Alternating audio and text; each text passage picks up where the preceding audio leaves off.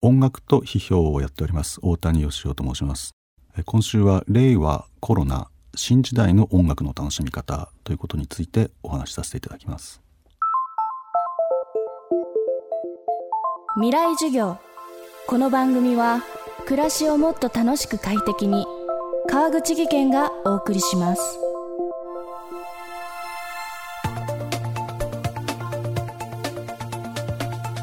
未来授業。今週の講師は先鋭的なミュージシャンにして批評家でもある大谷義雄さん。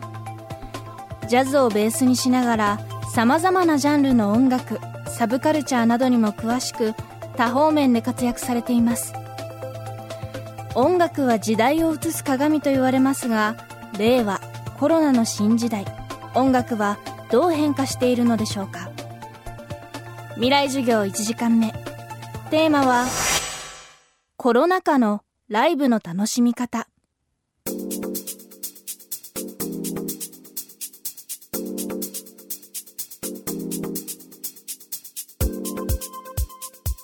えっと新時代の音楽の楽しみ方みたいなことを少し話したいと思います。えっと2020の3月4月3月までは僕かなりライブできてたんですけれどもやはり4月5月ぐらいからは現場での演奏っていうのはとにかく難しいということになってで配信ですよね。えっとネットで配信っていうやり方がこんなにあっという間に広まるとはその時はほとんど思っていませんでした。で気が付くと皆さんやるようになっていてでなぜかっていうとやはりねあの機材が個人でかなり簡単に使えるようになってきている。えっと極端に言うと iPhone だけでもなんとか、えー、人の家に自分の動画を届けられるっていうシステムがこれ2016年だったら無理だったと思うんですよね。それがなんでちょうど2019ぐらいからあの性能も上がり、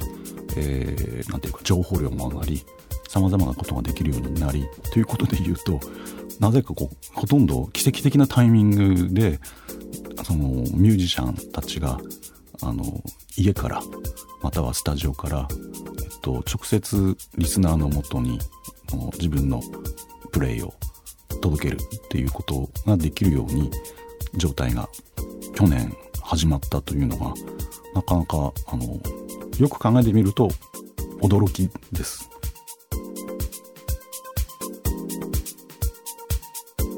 新型コロナウイルスによる生活様式の変化でエンタメ業界では観客に飛沫や接触のリスクのない配信ライブが急成長を遂げています。コロナがもたらした配信ライブの可能性について大谷さんはこう話します。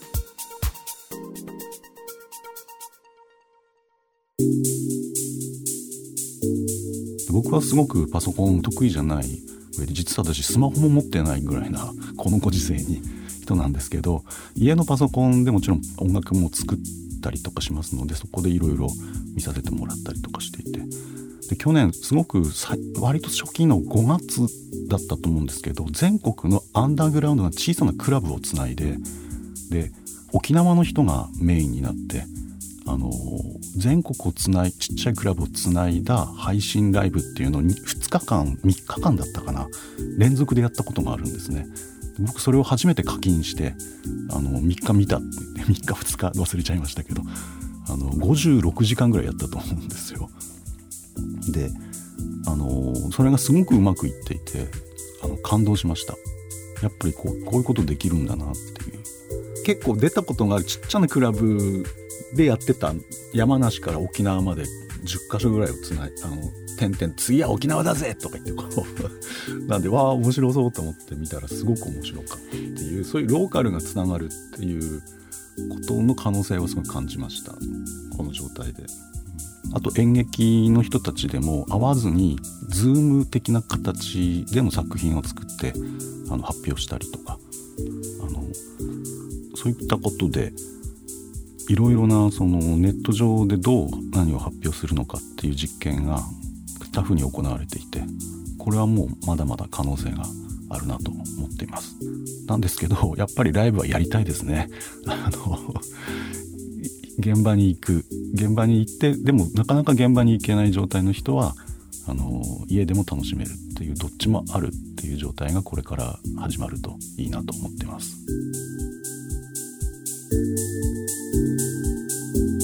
未来授業今週の講師はミュージシャンで音楽評論家の大谷義夫さん。今日のテーマはコロナ禍のライブの楽しみ方でした。今月14日バレンタインデーの日曜日にもスペシャルなオンラインライブが企画されています。村上春樹プロデュース村上ジャム。いけないボサノバ。ブレイムイットオンザボサノバ。司会は村上春樹さん坂本美優さん。大西純子さんを音楽監督に小野梨沙さんをはじめ素敵なゲストを迎えたボサノバライブ。現在オンライン配信チケットを在庫で販売中です。チケットについて詳しくは東京 FM のトップページから。村上ジャムの特設サイトをチェックしてください。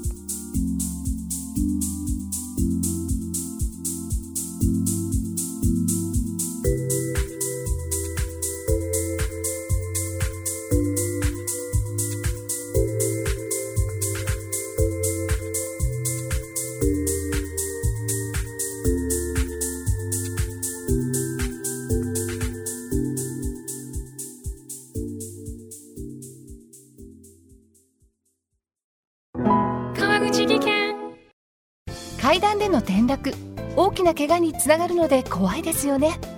足元の見分けにくい階段でもコントラストでくっきり白いスベラーズが登場しました。皆様の暮らしをもっと楽しく快適に。川口技研のスベラーズです。未来授業。この番組は暮らしをもっと楽しく快適に